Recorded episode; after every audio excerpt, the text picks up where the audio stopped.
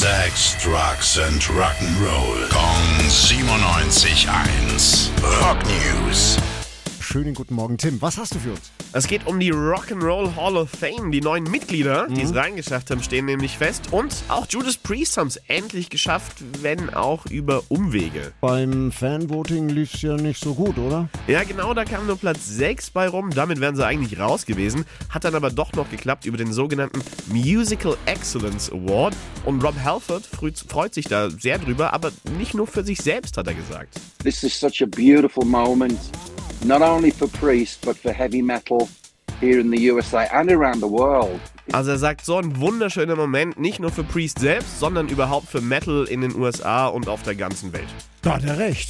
Und wer darf sonst noch mit rein? Äh, Country-Legende Dolly Parton hat es geschafft, auch wenn sie ja selbst das Ganze nicht so sieht und gesagt hat, sie will eigentlich gar nicht. Die. Jury wollte unbedingt. Und ähm, außerdem noch Eminem, Pat Benatar, Lionel Richie sind mit drin. Rage Against the Machine haben es aber leider nicht geschafft. Dankeschön, Tim.